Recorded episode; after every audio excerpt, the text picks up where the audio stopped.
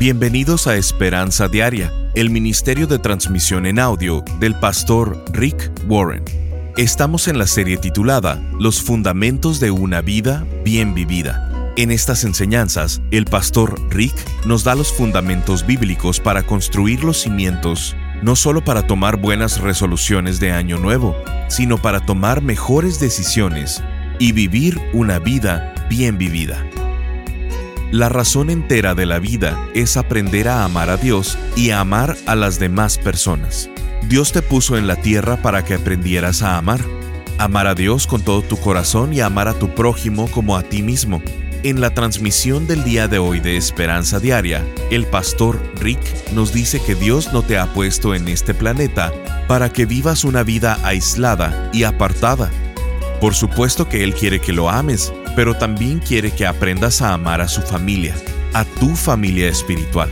Escuchemos al pastor Rick en la segunda parte de la enseñanza titulada Los cinco propósitos de tu vida. ¿Sabes cómo se le llama a cualquier cosa que esté en el centro de tu vida que no sea Dios? Se llama ídolo. Y la Biblia dice, no tengas otros dioses además de mí, no te hagas ningún ídolo. ¿Cómo saberlo? ¿Cómo saber que algo más ha tomado el centro de tu vida en lugar de Dios? ¿Cómo sabes que algo tomó el lugar de Dios en el núcleo, en el corazón de tu vida? Muy simple. Te comienzas a preocupar. La preocupación es una evidencia que hay algo además de Dios en el centro de tu vida. Te comienzas a estresar, comienzas a tener miedo. ¿Encontraste eso? ¿Cómo puedes saber si Dios es el centro de tu vida? Cuando tu vida se centra en Él, tienes paz, te dejas de preocupar. Miren este versículo en Filipenses 4:7. Así experimentarán la paz de Dios que supera todo lo que podemos entender. La paz de Dios cuidará su corazón y su mente mientras vivan en Cristo Jesús. ¿Acaso no es bello lo que dice Filipenses? La adoración es el antídoto para la preocupación, es tu elección. La primera y la más importante pregunta en tu vida es esta. ¿Qué será el centro de mi vida por el resto de mi vida? Este es el tema más importante que tienes que decidir. Es el tema de la adoración. Te daré una pequeña pista. Nada es lo suficientemente fuerte para mantenerte estable. Lo que sea que pongas en el centro de tu vida, ya sea un deporte, una afición, tu carrera, dinero, diversión, familia o cualquier otra actividad, nada será lo suficientemente fuerte para mantenerte estable cuando el fuego o los terremotos sucedan en tu vida. Debes tener a Dios en el centro. Y de eso se trata la adoración. Dios dice, si vas a vivir en la tierra, eso es lo que quiero que hagas primero. Hazme el número uno, ponme en el centro, en el núcleo. Este es el segundo propósito. Dios quiere que aprendas a amar a su familia. ¿Sabías eso? La cuestión entera de la vida es aprender a amar a Dios y amar a las personas. Él te puso en la tierra para que aprendieras a amar, amar a Dios con todo tu corazón y amar a tu prójimo como a ti mismo. ¿Por qué está tan interesado en el amor? Porque Dios es amor. Y como Dios es amor, Él te creó como un objeto de su amor. Dios quería una familia y esa familia es la iglesia. Es la única cosa que va a durar para siempre. Dios quiere que encuentres una iglesia local. Dios quiere que me encuentre una iglesia local, me una a ella y me conecte para que pueda aprender y practicar lo que yo llamo los mandamientos unos por otros, que son aproximadamente 50 eh, que encontramos en la Biblia. Esos mandamientos usan la frase unos a otros y son utilizados y dicen ámense los unos a los otros, cuídense los unos a los otros, ayúdense los unos a los otros, oren los unos por los otros, sírvanse los unos a los otros, saluden los unos a los otros. Hay más de 50 de estos en la Biblia. ¿Dónde vas a poder aprender eso si no estás en alguna iglesia local? Dios usa la iglesia como un laboratorio para aprender a cómo amar. Dios dice, si me amas, pero no quieres saber cómo amar a mi familia, solo te mientes a ti mismo. Él dice, no puedes decir que me amas, pero no amas a los demás. La iglesia es un laboratorio para aprender a amar. Ahora, en el cielo, ¿sabes lo que harás en el cielo? Una de las cosas que harás en el cielo es que vas a amar al resto de la familia de Dios. Ahora mismo aquí en la tierra, Él quiere que practiques el cómo. Es fácil amar a las personas amables como tú, pero Él quiere enseñarte a cómo amar a aquellas personas que no son amables como esa pequeña frase que dice, lidiar con los que amamos es la gloria, pero lidiar con los conocidos es la otra historia. Dios no quiere dejarte en la tierra para que vivas una vida aislada y apartada. Sí, Él quiere que lo ames, pero también quiere que aprendas a amar a tu familia. Hebreos 10:25 dice, y no dejemos de congregarnos. Es lo que hacemos ahora mismo, congregarnos. Y no dejemos de congregarnos como lo hacen algunos, sino animémonos unos a otros. Cada vez que nos reunimos en un grupo pequeño, en un servicio de adoración o cualquier otra actividad de estas, nos reunimos como miembros de la familia de Dios. Nos animamos unos a otros. Este es el segundo propósito y se llama compañerismo.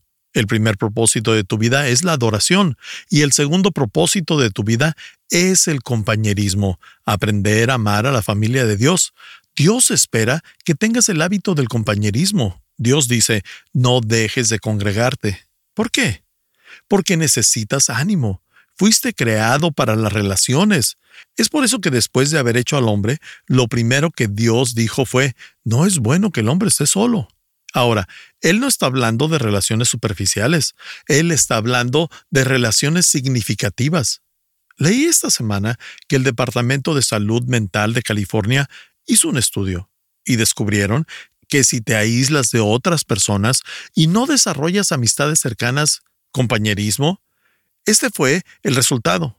Eres tres veces más propenso a tener una muerte prematura.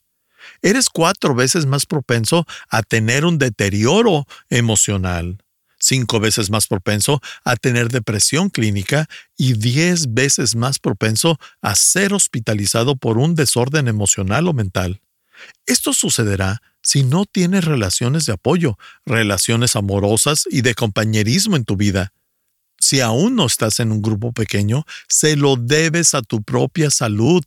Es absolutamente imperativo para tu salud física, no solamente tu salud espiritual, sino también tu salud emocional y mental.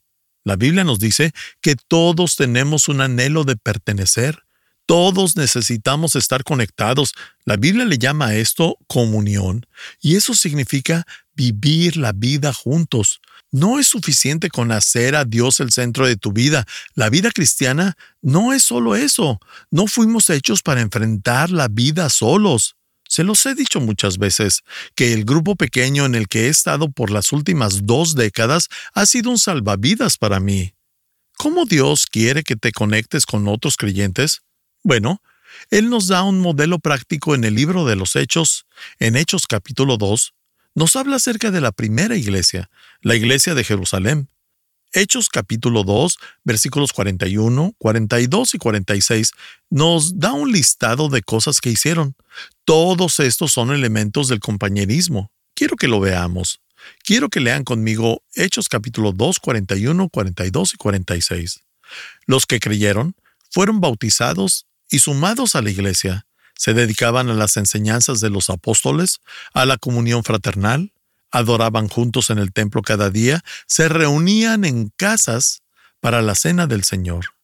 Quiero que noten que ese pasaje es muy específico y quiero que noten el orden del compañerismo. Primero dice, los que creyeron.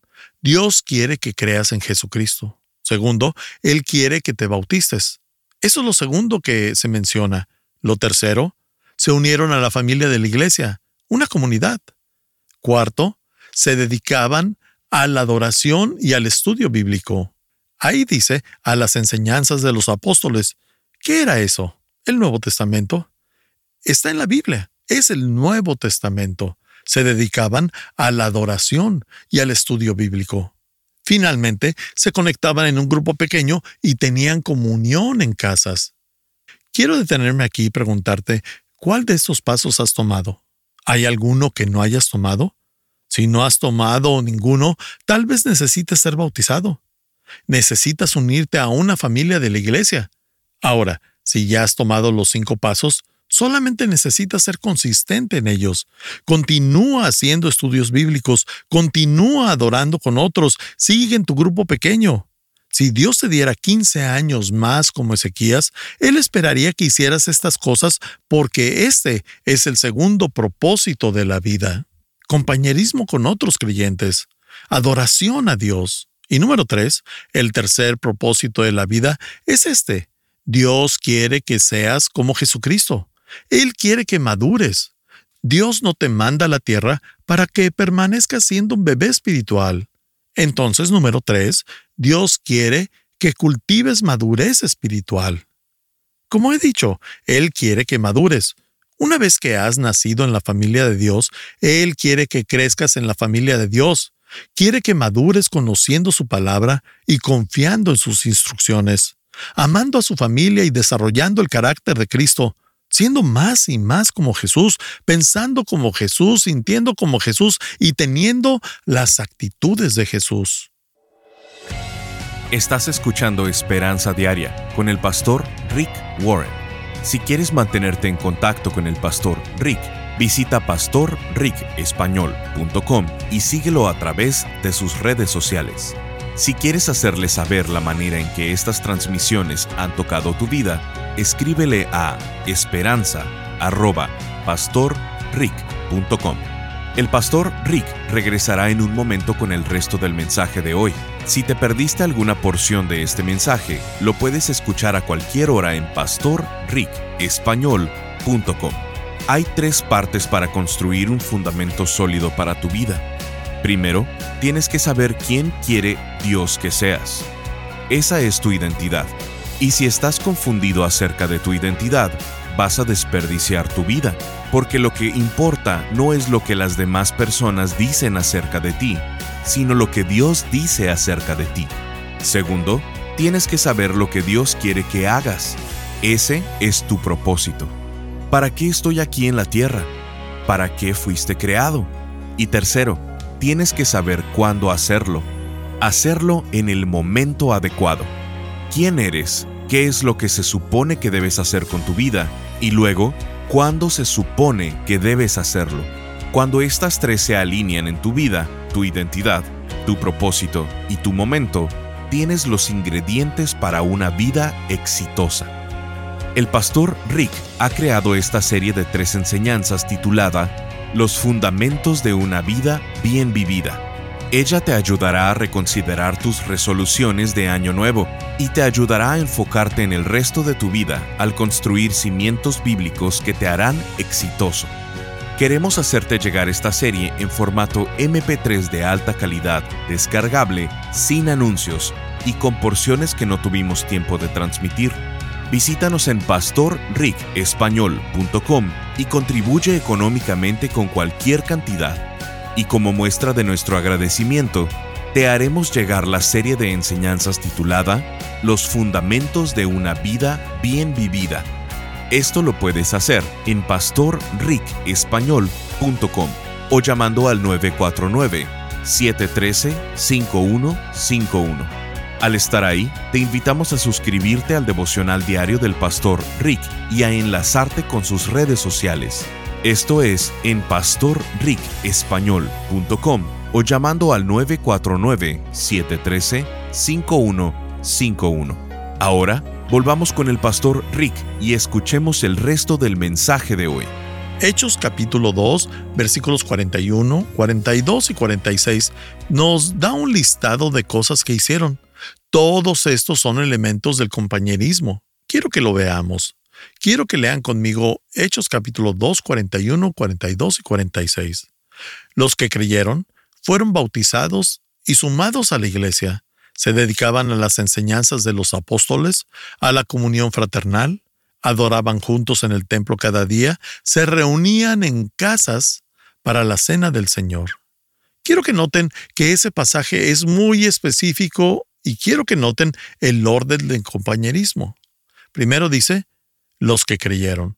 Dios quiere que creas en Jesucristo. Segundo, Él quiere que te bautices. Eso es lo segundo que se menciona. Lo tercero, se unieron a la familia de la iglesia, una comunidad. Cuarto, se dedicaban a la adoración y al estudio bíblico. Ahí dice a las enseñanzas de los apóstoles. ¿Qué era eso? El Nuevo Testamento. Está en la Biblia. Es el Nuevo Testamento. Se dedicaban a la adoración y al estudio bíblico. Finalmente, se conectaban en un grupo pequeño y tenían comunión en casas. Quiero detenerme aquí y preguntarte, ¿cuál de estos pasos has tomado? ¿Hay alguno que no hayas tomado? Si no has tomado ninguno, tal vez necesites ser bautizado. Necesitas unirte a una familia de la iglesia. Ahora, si ya has tomado los cinco pasos, solamente necesitas ser consistente en ellos. Continúa haciendo estudios bíblicos, continúa adorando con otros, sigue en tu grupo pequeño. Si Dios te diera 15 años más como Ezequías, Él esperaría que hicieras estas cosas porque este es el segundo propósito de la vida compañerismo con otros creyentes, adoración a Dios. Y número tres, el tercer propósito de la vida es este. Dios quiere que seas como Jesucristo. Él quiere que madures. Dios no te manda a la tierra para que permanezcas siendo un bebé espiritual. Entonces, número tres, Dios quiere que cultives madurez espiritual. Como he dicho, Él quiere que madures. Una vez que has nacido en la familia de Dios, Él quiere que crezcas en la familia de Dios. Quiere que madures conociendo su palabra y confiando en sus instrucciones, amando a su familia y desarrollando el carácter de Cristo, siendo más y más como Jesús, pensando como Jesús, sintiendo como Jesús y teniendo las actitudes de Jesús. Hebreos capítulo 6, versículo 1 habla acerca de este propósito y dice esto, sigamos adelante. En otras palabras, persistamos, sigamos adelante hasta llegar a ser maduros en nuestro entendimiento. Este tercer propósito se llama discipulado, centrando mi vida alrededor de Dios, adoración, amando a la familia de Dios, compañerismo, madurando espiritualmente en mi carácter, lo que hago, pienso, lo que digo, es discipulado. ¿Qué es el discipulado? Bueno, discípulo solo es una palabra antigua para alumno. Significa aprendiz. Dios quiere que seas un aprendiz por el resto de tu vida. Eso es un discípulo. Solamente significa que maduras, que no te quedas estancado. Tristemente hoy en día, muchas personas envejecen, pero no maduran espiritualmente. Crecen sin madurar, se quedan atorados en una inmadurez perpetua. Son salvos, pero superficialmente. Aquellos que son padres, si tienen hijos y ellos nunca maduran, eso sería una tragedia. Un seguidor de Cristo que no madura es una tragedia. ¿Cómo sabes que eres maduro? Cuando eres maduro, maduro espiritualmente, eres capaz de explicar la vida, la vida cristiana y los propósitos de Dios a otras personas. Miren este versículo en Hebreos capítulo 5, verso 12 ya deberían estar enseñando a otros. En cambio, necesitan que alguien vuelva a enseñarles. Una de las marcas de la madurez es que eres capaz de enseñar a otros lo que has aprendido acerca de la vida. La madurez no es para uno mismo, la madurez es para el ministerio. Quiero ser muy claro. Algunas personas tienen el don de la enseñanza, tienen ese don para enseñar. Dios no les da a todos el don de la enseñanza, pero sí espera que todos enseñemos en algún momento de nuestra vida. Le enseñamos a nuestros amigos, le enseñamos a nuestros hijos, nos enseñamos el uno al otro, en conversaciones uno a uno, enseñas en tu grupo pequeño. Uno de los objetivos de la iglesia de Saddleback es ayudarte a madurar para que puedas enseñar a otros. Eso es lo que Dios quiere. Tienes que ser capaz de enseñar a otros. Tenemos muchas maneras de ayudarte a lograr esto. La clase 101, 201, 301 y 401. Tenemos el devocional de esperanza diaria. Tenemos los devocionales del pastor Tom. La Biblia dice esto en 1 Timoteo 4:7. No prestes atención a historias falsas que la gente inventa. Más bien, esfuérzate por ser un buen discípulo de Jesucristo. Todos sabemos que es bueno tener un plan para mejorar nuestra condición física y que ese plan te dé una visión hacia dónde vas a ir. Bueno, necesitas tener un plan que te dé una visión para tu entrenamiento espiritual. Esa es la pregunta. Quiero preguntarte, pensando en el año que viene, ¿en qué área de tu vida necesitas madurar más? Quiero que pienses en eso porque este es el tercer propósito. Si Dios quiere que crezcas y madures, necesitas decir, ¿en qué área necesito crecer y madurar este año? ¿Acaso necesito más entendimiento de la Biblia? Ese sería una buena meta de madurez. ¿O acaso es necesito aprender a cómo vencer alguna tentación en particular en mi vida? Esa es una buena meta. ¿Es acaso obedecer a Dios cuando no tenga sentido y Dios te diga que hagas algo y tú digas, voy a aprender a hacer eso con fe? ¿Acaso es ser más disciplinado en un área de tu vida en la cual no eres disciplinado? ¿Es acaso crecer en amor y en otras actitudes de Cristo? Hay muchas áreas en las cuales Dios quiere que madures, y ese es el tercer propósito de la vida. Adoración, pon a Dios en el centro de tu vida. Compañerismo, aprender a amar a la familia de Dios. Madurez o discipulado, aprender madurez espiritual. Ese es el cuarto propósito por el cual Dios te deja aquí en la tierra. Si no haces esto, Dios debería llevarte al cielo ahora mismo. Esta es la cuarta cosa que Dios quiere que hagas con tu vida. Dios quiere que contribuyas de lo que has recibido. Él no te deja aquí en la tierra para que vivas para ti mismo, para que consumas recursos, quites espacio y luego te mueras. No, Dios debería llevarte al cielo si no estás contribuyendo nada con tu vida. Si solo vives para ti mismo, ¿por qué debería dejarte aquí un segundo más? Dios quiere que aprendas a ser bondadoso. Dios quiere que aprendas a ser generoso. Dios quiere que aprendas a servir a otros con talentos, habilidades, tiempo y oportunidades que Él te ha dado. La Biblia dice en 1 de Pedro capítulo 4, versículo 10, y nos da aquí el cuarto propósito de la vida. Dios, de su gran variedad de dones espirituales, les ha dado un don a cada uno de ustedes. Úsenlos bien para servirse los unos a los otros. Noten que no dice que lo usen para hacer mucho dinero. Él dice, Dios ha dado talentos, habilidades, o lo que nosotros llamamos forma, tus dones espirituales, tu corazón, tus habilidades, tus experiencias, tu personalidad, y eso es para ayudar a otras personas. Este es el cuarto propósito para tu vida, dar de vuelta, hacer una contribución. Por cierto, este cuarto propósito se llama ministerio.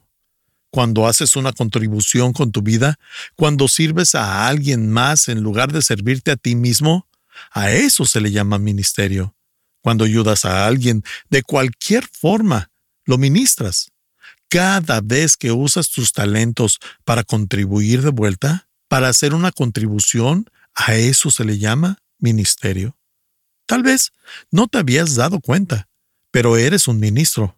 ¿Sabías que en la Biblia la palabra para servicio y ministerio es la misma? Y que la palabra para servir y ministrar es la misma palabra. La Biblia nos dice que tenemos que servir a Dios. ¿Cómo sirves a un Dios que es invisible? Bueno, la Biblia nos dice claramente que servimos a Dios al servir a otros. Esto es una preparación para lo que haremos por la eternidad. En el cielo no solamente estarás sentado todo aburrido sin nada que hacer. No, no, no, no, no. En el cielo vamos a servir, vamos a servir a Dios y vamos a servirnos los unos a los otros. Vas a tener un lugar de servicio que amarás y que disfrutarás porque maximizará los talentos que Dios te dio.